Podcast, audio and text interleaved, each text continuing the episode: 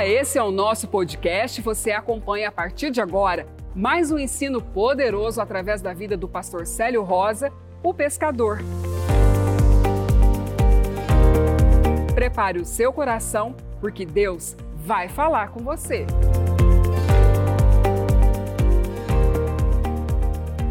E eu tenho certeza que 90% dos seus problemas hoje, 90% das suas preocupações, dos seus cabelos se já estão branqueando ou não, tem ligação direta ou quase direta com dinheiro. E por que, que esse assunto é tão complicado? Será que é porque o mundo é competitivo? Será que é porque é muito difícil de ganhar? O que, que a Bíblia diz a respeito dessa área? Se Jesus, mesmo quando ele veio na terra, um dos discípulos dele, ele instituiu ele para ser financeiro. Ele podia ter nomeado um como você vai ser o administrador, você vai ser o captador de fiéis, você vai ser aquele que faz isso, você vai ser aquele que faz aquilo, e você vai ser o tesoureiro. Ele só escolheu o tesoureiro. Por que, que ele escolheu um tesoureiro? Porque ele sabia que viria para as mãos dele muita riqueza, muito dinheiro e muitas coisas. Assim como você sabe que vem para você muito dinheiro, muita riqueza e muitas coisas. Só que você ainda não tem um tesoureiro. Jesus arrumou um tesoureiro antes de ter dinheiro. Por não conhecer as Escrituras, nem o poder de Deus, é que às vezes nós perecemos. Então, quando nós fomos analisar, nós sabíamos que teria que ter um, um culto de ensino sobre finanças para que nós possamos romper nessa área. Porque o problema não é só ter dinheiro. O detalhe não é só eu ter dinheiro. Eu posso ser a pessoa mais pobre, mais pobre que existe, com dinheiro. Dinheiro não é sinônimo de felicidade, nem sinônimo de vida boa. Se fosse assim, não tinha ninguém depressivo com dinheiro na conta. Mas como é algo estável, você ganha, ganha, ganha, ganha. Mas o medo de parar de ganhar, o medo de cair, quando está lá em cima, é pior do que o medo de não ter. Uma pessoa que tem muito dinheiro, ele tem mais medo de ficar pobre do que um pobre tem a necessidade de ser rico. Permanecer na estabilidade em cima é muito complicado, isso tira o sono, isso faz angustiar o coração, isso tira o sossego. É terrível ter só dinheiro. E analisando a dificuldade da igreja, nós decidimos fazer um culto para ensinar sobre isso sobre esse assunto, porque eu sei que a única maneira de você viver numa independência e viver numa plenitude de Deus que Ele conquistou através de Jesus para você, é se você conhecer a verdade, é se nós conhecermos a verdade acerca das finanças. Porque talvez você ache que você é merecedor, e eu acredito que todos nós somos merecedores. E por que, que a gente não tem se a gente é merecedor? Porque a gente não conhece. Quantas vezes você virou madrugadas e madrugadas para que o Espírito Santo te ensinasse sobre finanças? Porque se você não tem, é porque você não está pronto para ter. E os que têm, que não estava pronto, perde tudo para aprender a ficar pronto. Como é que é a sua vida? Como é que é o seu estudo da palavra acerca de finanças? se é algo que a Bíblia fala de Gênesis Apocalipse, ela fala de finanças, ela fala de recursos dessa terra. Eles experimentaram Jesus de todas as maneiras. Chegaram para ele e disse: Olha, é lícito nós pagarmos o imposto a César? Ele falou: Dá a moeda aí, o que, é que você tem na moeda? A esfinge, de César. Ele falou: Então dá a César o que é de César, e a Deus o que é de Deus. O que é de Deus? De Deus é a disposição de aprender o que Ele deixou escrito para que a tua vida seja uma vida de abençoado, abençoada e abençoador e abençoadora. Mas talvez você não se importa muito com esse assunto porque os problemas são tantos que você não acha solução, mesmo em Deus você não acha solução, e a solução para uma vida plena em todos os aspectos financeiro, conjugal, em paz, em alegria, está tudo aqui na palavra. mas a gente não conhece, porque a gente não se aplica a conhecer. Quando eu fui descobrir a palavra sobre dinheiro, eu morava num barraco de 1,90m de altura, eu tenho 1,80m, 1,90m de altura de teleternite na beira do rio. Você sabe que na beira do rio é mais quente que qualquer outro lugar. E era sala, quarto e cozinha, numa peça só. A minha cama era feita de tijolo. Eu consegui a façanha de partir um colchão de 10 centímetros em dois. Olha que tecnologia, se a NASA me descobre, ela fazia uma pesquisa comigo, porque eu consegui partir um colchão no meio. Sabe como é que eu fiz? Eu peguei um acerol, coloquei duas tábuas no meio, prendi o colchão, coloquei acerol numa linha e serrei o colchão. um de lá o de cá puxando, serrei o colchão. O meu fogão, o calço do meu fogão, era um fogão de quatro bocas, azulzinho, lembro como se fosse hoje. Estourou uma panela de pressão naquele fogão, ela explodiu que o fogão enterrou para baixo. O calço dele era um tijolo, desses seis furos. Tinha tempo que eu jejuava para que os meus filhos comessem. Então eu sei falar para você de pobreza. Eu sei falar para você de pobreza de personalidade, eu sei falar para você de pobreza de sabedoria humana, de conhecimento humano, eu sei falar de muitas áreas pobres, porque eu era tão pobre que eu não tinha coragem de ir num banco trocar um cheque. O tanto que eu era pobre. Eu não tinha coragem de ir numa loja comprar uma roupa. Mas quando eu comecei a orar em línguas, me deram um versículo que Jesus mudaria minha vida se eu conhecesse a verdade. Eu falei, eu preciso conhecer essa verdade. E eu me apliquei durante cinco anos estudando sobre finanças, sobre dinheiro, porque eu queria dinheiro. Eu estava cansado de não poder tomar uma Coca-Cola no domingo. Eu estava cansado de comer peixe. E eu entrei de cabeça tão profundo na Bíblia para descobrir. Eu levei cinco anos confessando a palavra, declarando que eu era rico e me convencendo que eu era rico, porque tinha tanta falta no meu coração, mas as faltas eram tanta, tanta, tanta, eu era um poço de falta. Para que eu me tornasse enriquecido, primeira coisa que eu tive que fazer foi tirar a falta porque até na lei da física diz que dois corpos não ocupam o mesmo espaço, o mesmo lugar. Na lei espiritual também é assim. Duas informações não podem permanecer juntas se elas forem desiguais. Então eu tinha uma informação que eu era pobre de Marredeci, que eu nunca poderia ter um carro novo, que eu nunca poderia ter uma moto, que eu nunca poderia ter uma vida tranquila. Eu tinha essa informação porque o meu DNA trazia isso. E eu fui para a palavra, eu fui jejuar e orar, e meditar e confessar. Eu quase afundei, quase derrubei uma árvore, de rodar em volta dela e dizer: Pois já conheceis a graça do nosso Senhor Jesus Cristo, que sendo rico por amor de vós se fez pobre, para que pelas suas pobrezas vos tornasseis ricos. Eu confessei isso cinco anos. Pastor, nesses cinco anos depois você ficou rico? Não. Cinco anos confessando e não fiquei rico eu deixei de ser pobre. Porque eu tive que arrancar primeiro a pobreza, para depois, mais cinco anos, implantar a riqueza. Era duas plantas, tinha uma planta pobre, e que eu tinha que arrancar aquela planta pobre desde a raiz, porque se ficar uma raiz de pobreza, brota. Isso é igual tiririca. Se você não arrancar a batatinha do negócio, o trem nasce de novo. Quando você vai no seu jardim, está cheio de tiririca. Conhece tiririca, aquela praga que dá na grama?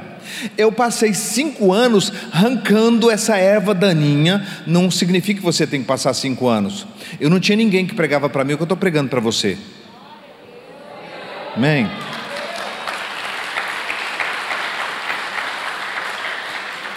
Eu não tinha uma instrução.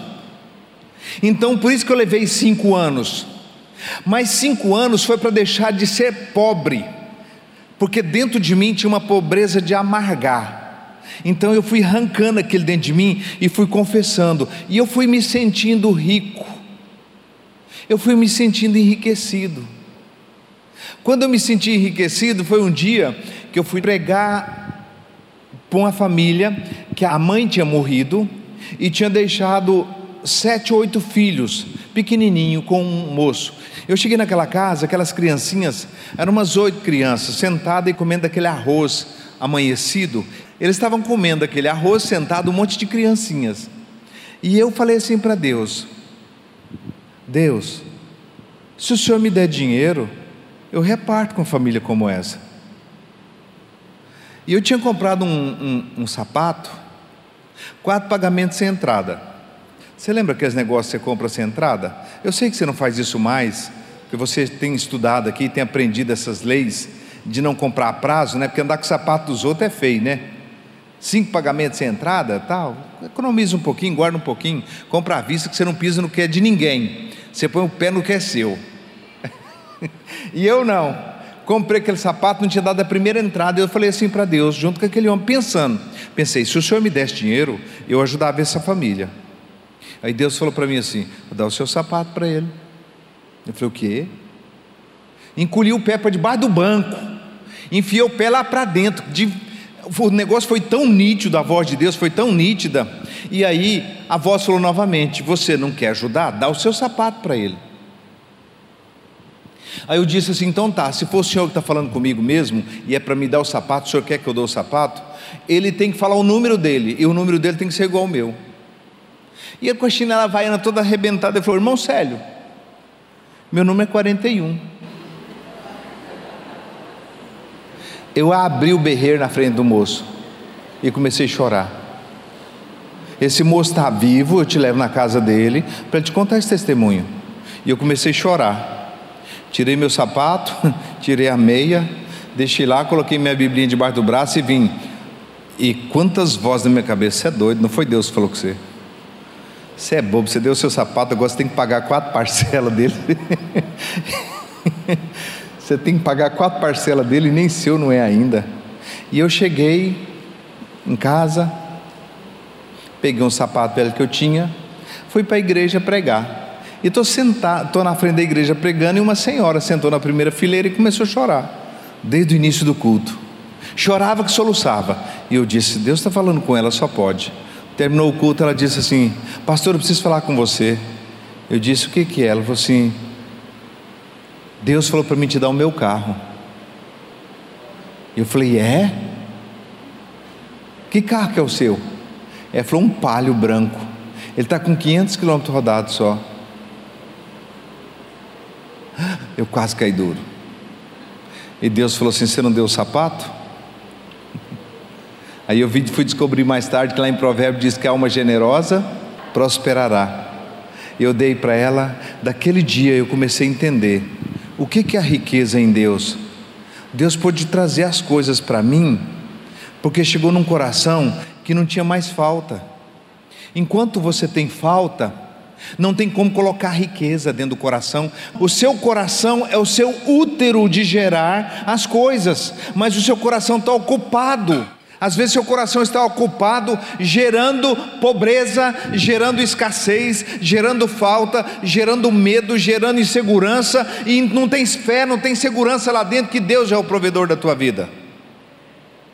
Está faltando conhecimento dessa verdade arrancar o que é ruim, a falta, a escassez. Você já levanta preocupado e às vezes blasfemando contra Deus, que Deus não está atuando na tua vida, porque teu coração está cheio de incredulidade. Se você levantasse num comportamento diferente, vou arrancar tiririca hoje.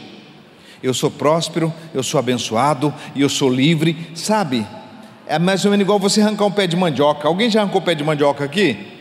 É legal arrancar pé de mandioca, né? Você junta nele aqui e faz força que o olho chega fica desse tamanho para arrancar as mandioca. E se ficar uma mandioca para trás, você cava e vai lá arrancar a mandioca. É assim ou não é? Quem já arrancou a mandioca aqui, vai de novo. Já, é desse jeito. Se, se você não arrancar a escassez, a falta, o medo, a insegurança, a incerteza, a ganância, a avareza, a idolatria que está dentro do teu coração, nunca você pode ser um homem abastado, porque quando você tiver dinheiro, você vai estar tá caçando alguma coisa para você gastar, porque o seu negócio é consumir, é gastar. E tem gente que não está nem pronto para ter, gasta nem o que não tem, quanto mais se tivesse, porque é um saco sem fundo. Então, nós sofremos nessa área por faltar conhecimento.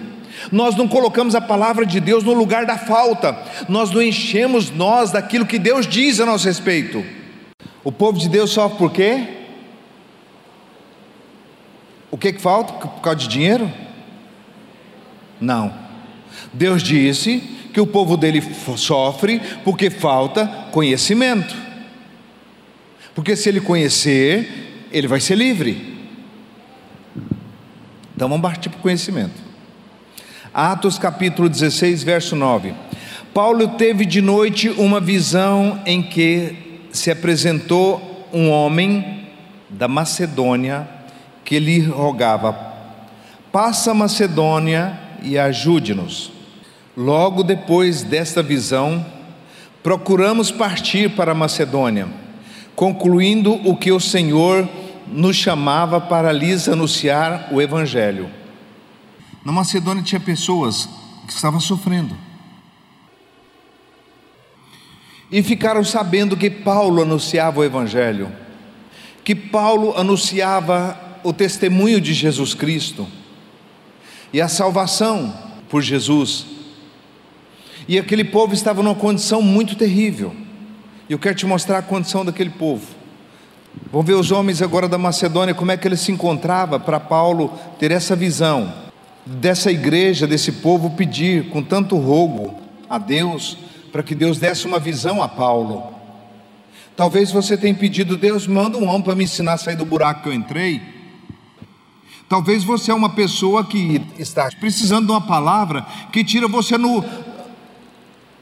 Deixa eu ver se eu consigo falar de um palavreado bem goiano, lá da minha terra. Talvez você caiu dentro desse balaio de gato. Quando alguém estava muito enrolado, é porque caiu no balaio de gato. Não tem jeito de sair se não for arranhado. Talvez você caiu nesse emaranhado de situação e você dizia: tem alguém que pode me falar uma palavra que me tira desse lugar? Tem sim. Deus está falando através da minha vida hoje. Que você estava sofrendo porque está te faltando conhecimento, porque no lugar da riqueza estava a pobreza alojada. Se você não tirar a pobreza que está alojada, a riqueza não vai entrar, a prosperidade não vai entrar. Segundo aos Coríntios capítulo 8, verso 1. Aquele homem era da onde? da Macedônia. Paulo escrevendo aos Coríntios agora, já dando testemunho dessa igreja. E agora, irmãos, vos fazei conhecer a graça de Deus dada à igreja da Macedônia. Diga comigo, Deus deu uma graça à igreja da Macedônia. Por que, que eu pedi para você repetir? Para você entender que essa igreja da Macedônia talvez seja você. E talvez você seja a pessoa que pediu socorro de Deus na área financeira. E Deus vai trazer o conhecimento para a tua vida, para você sair desse lugar. Porque a igreja da Macedônia recebeu uma graça. E você vai saber hoje que graça foi essa que ela recebeu e qual o procedimento que a igreja teve para receber essa graça. Amém? Agora, irmãos, fazer conhecer a graça de Deus dada à igreja da Macedônia, em muita prova de tribulação, houve abundância do seu gozo e da sua profunda pobreza. Transbordou em que mesmo? O que está escrito aí? Em muita prova de tribulação. Você tem tido prova de tribulação, querido? Tem? Trem tem sido bruto para você? Está difícil? Ah, mas se você entender a grandeza desse Deus da Macedônia, que é o mesmo Deus seu, você vai ver que você vai transbordar nessa mesma graça. Você vai ver, você vai ver que você vai transbordar, porque Ele quer revelar a você. Ele quer se revelar a você, igual ele revelou para os macedônios, que fizeram uma oração muito bruta para Deus ir lá acordar Paulo do outro lado do país e Paulo estava lá quietinho, dormindo lá, e disse um, uma visão: um homem, Paulo, atravessa Macedônia e nos ajude. Pobre, nós estamos pobres, nós estamos lascados. Era assim a situação desse povo. Profunda pobreza, queridos, não é algo pequenininho, não. Profundo, quando a Bíblia diz alguma coisa, muito, o muito da Bíblia, queridos, é muito mesmo. A riqueza da Bíblia é riqueza mesmo, mas a pobreza da Bíblia é pobreza mesmo. O trem é roxo. Em prova de tribulação, houve abundância do seu gozo e da sua profunda pobreza transbordar em riqueza da sua generosidade. Aquele povo começou a ser generoso. Olha o versículo 10. Aqui dou meu parecer sobre o que vos convém. No ano passado fostes os primeiros não só a dar, mas também a querer dar. Olha o coração daquele povo. Diga comigo. Se o meu coração, quiser, dar, Deus me dá. Eles eram pobres, mais pobres, profundamente pobre, e da sua pobreza transbordaram em riqueza da sua generosidade. A generosidade levou eles a transbordar em riqueza. Só disposição de poder dar, porque quando você dispõe a dar, significa que não tem mais falta dentro de você. A disposição, escuta isso aqui. Eu ouvi muito bem o Espírito Santo falando isso comigo. Quando você dispõe a dar, mesmo sem ter, significa que não tem mais pobreza dentro de você. Porque enquanto tem pobreza dentro de você, você está desesperado para receber. Você está numa necessidade imensa de receber. Mas quando você começa a ficar rico por dentro, você está tão rico que você já está fazendo plano de dar. Essa é a generosidade que faz quem não tem nada ter tudo. Essa é a chave que faz qualquer pobre, não tendo nada, passar a ter tudo e continuar sendo abundante na obra do Senhor e em todas as áreas. Como é que você quer uma captação de um cano de 100 milímetros e uma vazão embaixo de meia? Ou de 3 quartos?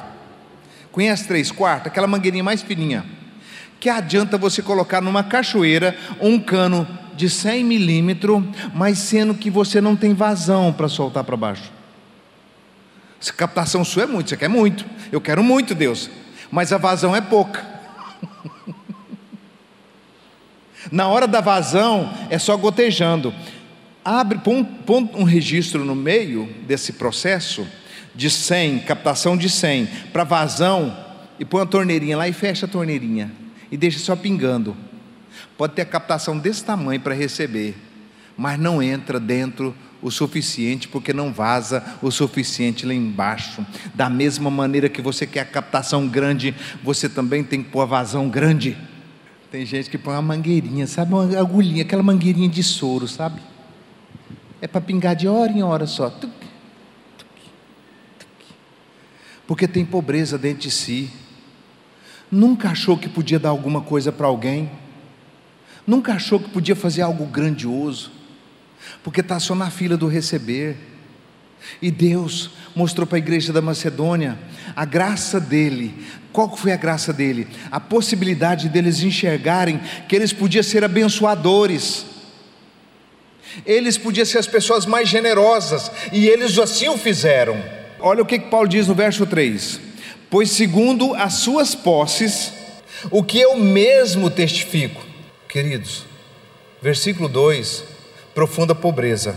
Versículo 3, posses.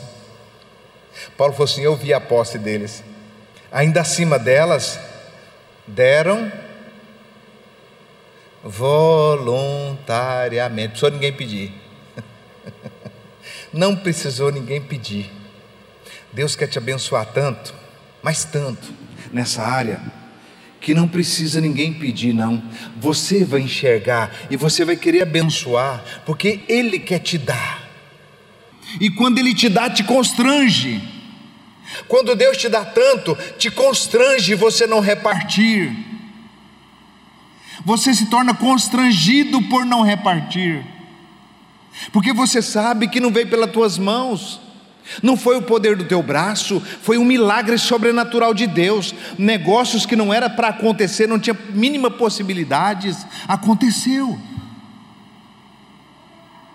Deus fez acontecer, e aí você fica constrangido com a bondade de Deus, você fica caçando alguém para você abençoar, porque dentro de você está fluindo generosidade, porque você está sendo tão abastado por Deus. Deus deu para Abraão quatro reis, Abraão com cento e poucas pessoas, ele destruiu quatro reinos, ele tomou tantos despojos daqueles reinos, que foi preciso dar pelo menos o dízimo. Cadê Deus? Cadê Deus? Cadê Deus? Cadê Deus? Não tem Deus para me dar o dízimo? Encontra Melquisedeque, que era rei de Salém, que era o próprio Jesus Cristo, o sacerdote eterno do Deus vivo. E ele deu o dízimo por causa da gratidão do tanto que ele recebeu. Deus quer te dar tanto para você dar por gratidão, não dá mais por necessidade. Deus ama o que dá com alegria. E quando você dá na fila da falta, você dá com tristeza, porque você está dando, você está jogando uma isca para pegar um peixe. Você joga dois reais para pescar cem. Isso é falta. Gratidão é que você recebeu cem e você quer dar cem e quer dar 200 e quer servir pessoas e quer ser um homem conhecido como um homem generoso de boas obras, uma mulher generosa de boas obras. Mas como é que Deus vai prosperar você se dentro de você só tem falta? Olha como é que era o procedimento dos macedônios. Se você quiser viver uma vida abundante prosperidade, você medita nesse capítulo aqui pelo menos três mil vezes. Come isso aqui, devora isso aqui, Leia, leia, leia até você entender o que Deus está falando é com você. Eu estou dizendo que funciona porque eu fiz isso. Pois, segundo as suas posses, o que eu mesmo testifico, verso 3: ainda acima delas deram voluntariamente, pedindo-nos com muito rogo, pedindo-nos com muito rogo. Eles foram tão abençoados que chegou para Paulo e falou: Paulo, por favor, receba a nossa oferta receba nossas dádivas. Nós estávamos pobres, nós oramos, Deus mandou você de lá para cá, você veio, nos ensinou os princípios, nos ensinou o mandamento, que nós tínhamos que arrancar do nosso coração a pobreza, para depois entrar a riqueza. Dois corpos não ocupam o mesmo lugar, duas informações não ocupam o mesmo espaço. E nós obedecemos, prosperamos. Agora, por favor, Paulo, recebe, pedindo-nos com muito rogo o privilégio de participar deste serviço que se fazia para com os santos. E não só fizeram como nós esperávamos, mas aqui está a chave. Aqui está a chave. Aqui está o poder desse capítulo todo. Mas a si mesmos se deram primeiramente ao Senhor. Eles se deram. Eles decidiram ser de Deus. Eles buscaram o reino de Deus em primeiro lugar, eles valorizaram mais a palavra de Deus do que a própria vida deles, eles se entregaram a si mesmo ao Senhor, então ele estava preparado para receber toda a riqueza que eles não iam deixar o Senhor. E quem te garante que se você ganhar na mega cena da virada, não te aconselho jogar, não? Mas se você ganhasse uma quantidade de dinheiro daquela, Jesus não via você nem de binóculo. Ele tinha que pegar o, o, aquele, aquele robo, aquele telescópio robo, que vê os outros planetas, para ver se ele te encontrava na Terra. Olha que Jesus que vê tudo.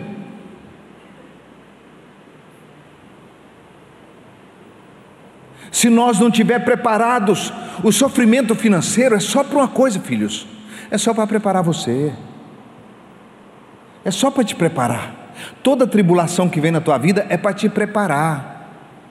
Quer se preparar? Então você vai ter. Você vai ter. É para você ter. Não as coisas que você tem, ter você. Eu conheço gente aqui que é escravo de vaca. Se estiver almoçando e o peão ligar lá da fazenda, patrão, a vaca atolou. Ele come o garfo, engasga com ele e sai correndo atrás para desatolar a vaca. Porque ele é idólatra. Tudo é mais importante, até a própria vida dele é menos importante do que o dinheiro, porque ele acaba com a vida dele para ganhar dinheiro, porque tem uma falta lá dentro que não acaba nunca. Mas a mão de Deus, ela só move quando a falta de dentro acaba. Quando você é suprido tanto por dentro que você tem satisfação e você começa a valorizar as pequenas coisas da tua vida. Eu não sei você, mas eu valorizo um dia sem dor. Ah, como eu agradeço a Deus. Passar um dia inteirinho sem nenhuma dor é bom demais. É motivo de louvar a Deus. Chegar numa mesa, queridos, pode não ter muita coisa não, mas se tiver um bifinho e um tomatinho, e um arrozinho branco e um feijãozinho, é motivo de glória a Deus. Mas se não tiver também tiver só arrozinho branco, é motivo de glória a Deus também. De todas as maneiras, é motivo de glória a Deus. Mas você às vezes não está contente. Comeu carne no almoço, carne na janta, que olha que carne está pelo preço do ouro quase, né?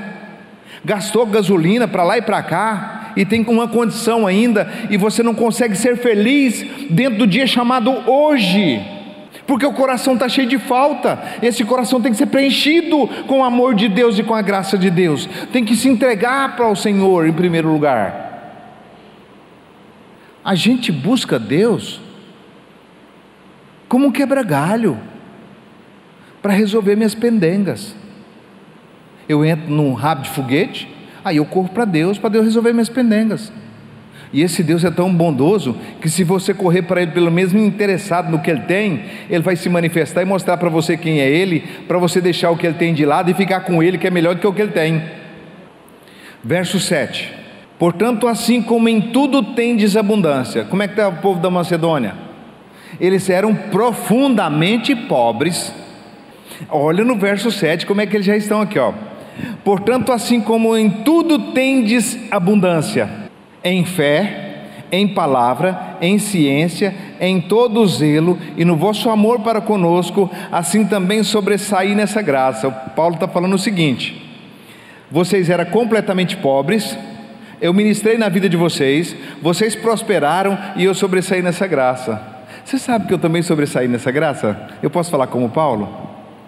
Quando eu comecei lá na, na beira do rio, eu não tinha uma bicicleta para andar a prosperidade que eu fui ministrando nos irmãos foi lucrativa para mim também. Porque da forma que eu vivo hoje, é da abundância que os irmãos vivem. Eles recebem algo tão poderoso através de uma oração, através da fé, através da vida, através do ensinamento da palavra. Agora leia o verso 9. As três palavras primeiras. Pois já conheceis Sabe o que, que eles fizeram? Eles conheceram. O meu povo sofre por falta de. De. E o que, que o povo da Macedônia fez? Conheceu. Conheceu o que? Hã? Conheceu a graça do nosso Senhor Jesus Cristo, que sendo rico, por amor de vós se fez pobre, para que pelas suas pobrezas vos tornasseis ricos. Rico é o último estágio, não é o primeiro. O primeiro estágio, você pega de um degrau, você conhece a verdade. Você tem conhecimento da verdade, a verdade te liberta. Você já sente que você não é mais pobre. Você vai sair daqui hoje sabendo que você tem que arrancar as necessidades que você tem. É duplicata que você tem que pagar? É a conta de água que você tem que pagar, a conta de luz, é aquela necessidade que você tem que fala assim: meu Deus, eu tenho que resolver esse problema. Então tem um problema dentro do seu coração, dentro do seu entendimento. Quando você conhece essa graça, que Jesus Cristo, sendo rico, por amor de você, se fez pobre para que você fosse enriquecido, quando isso entra lá dentro no lugar da falta, começa o um novo processo. Aí já vem nascendo uma outra árvore agora. No xaxim que você planta, um pé de flor, você não pode plantar um pé de espinho. O pé de espinho atrapalha a beleza da flor. Quando você planta sua grama, não pode ter tiririca. A tiririca mata a grama. Então talvez a falta é a tiririca que está matando a grama. A grama quer brotar, mas a tiririca mata. Porque tudo que eu tenho em mim é necessidade. Eu sou um necessitado. Assim também a sua mente está tão. Tudo que é pobreza, tudo que é dificuldade, tudo que é palavra torpe, palavra de engano, palavra de condenação, você vai puxando para dentro de você e juntando, e juntando, e juntando, e juntando, e é aquilo ali que causa todo a catástrofe. Mas já conheceis a graça do nosso Senhor Jesus Cristo? por amor de vós, se fez pobre, para que pela sua pobreza vos tornasse rico. Alguém, alguém se fez pobre. Alguém, alguém tomou a pobreza. Alguém se fez pobre. Faz uma coisa, confessa a palavra. Pega versículos que diz a respeito de prosperidade e confessa esses versículos. Tudo que te dá direito, que é um direito seu, coloca no meio da falta. O camarada está subindo no poste para cortar a luz e fala prosperidade e riqueza na minha casa. Ele sobe no poste, ele corta a luz e você está prosperidade e riqueza na minha casa. Não tem dinheiro para ir no mercado e você está prosperidade e riqueza na minha casa. Porque se você não arrancar na hora da adversidade, se você não arrancar a pobreza e não substituir ela pela riqueza, ela nunca vai materializar. Você sabe por quê? O ventre de Maria estava virgem.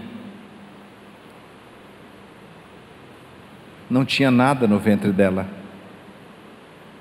A palavra de Deus criou dentro da Maria carne, osso, sangue, juntas, a palavra criou dentro. E nós dissemos aqui que o teu coração é o teu útero. O que está saindo dele? Está saindo prosperidade ou está saindo pobreza? A boca fala do que o coração está cheio. Você fala das suas faltas, eu falo da minha prosperidade. E pode não ter nada, eu falo que eu sou rico. Pode não ter dinheiro na conta, eu sou rico eu sou próspero. Eu nunca falo contra mim. Eu não uso a minha boca para falar que está difícil. Minha esposa não é testemunha de eu falar algum dia para ela que está difícil. Pelo contrário, eu falo: Deus é o nosso Deus. Ele provê, Ele proverá todas as coisas ao seu tempo. E Ele tem sido assim, porque eu tenho cuidado do meu coração. Eu não posso ver falta aqui dentro de mim. Se eu ver falta, ela vai existir, porque eu tenho fé. Então, o justo viverá da fé. E se ele acreditar que não está dando certo? Não dá certo. Porque ele vive pela fé. Então fala, mas pastor, eu vou estar tá mentindo. Não, você não vive não é por vista, você vive é por fé. O que você vê é temporário, o que você não vê é eterno. Amém? O que, que você vai colocar dentro do teu coração? Versículos que te dá a certeza de quem você é, mesmo que você ainda não seja, mesmo que você sente que está difícil, você vai confessar a palavra. Quando você confessar esse versículo, segundo aos Coríntios, capítulo 8, versículo 9: Pois já conheceis a graça do Senhor Jesus Cristo, que sendo rico, por amor de mim, se fez pobre para que eu fosse enriquecido e você fala isso pelo menos 30, 40 vezes por dia. Todas as vezes que você pensar em dinheiro ou em provisão, você cita esse versículo. Já conheço a graça do nosso Senhor Jesus Cristo, que sendo rico por amor de mim, se fez pobre para que pelas suas pobrezas eu me tornasse rico. E esse foi mais um episódio do nosso podcast. Esperamos que você tenha sido edificado.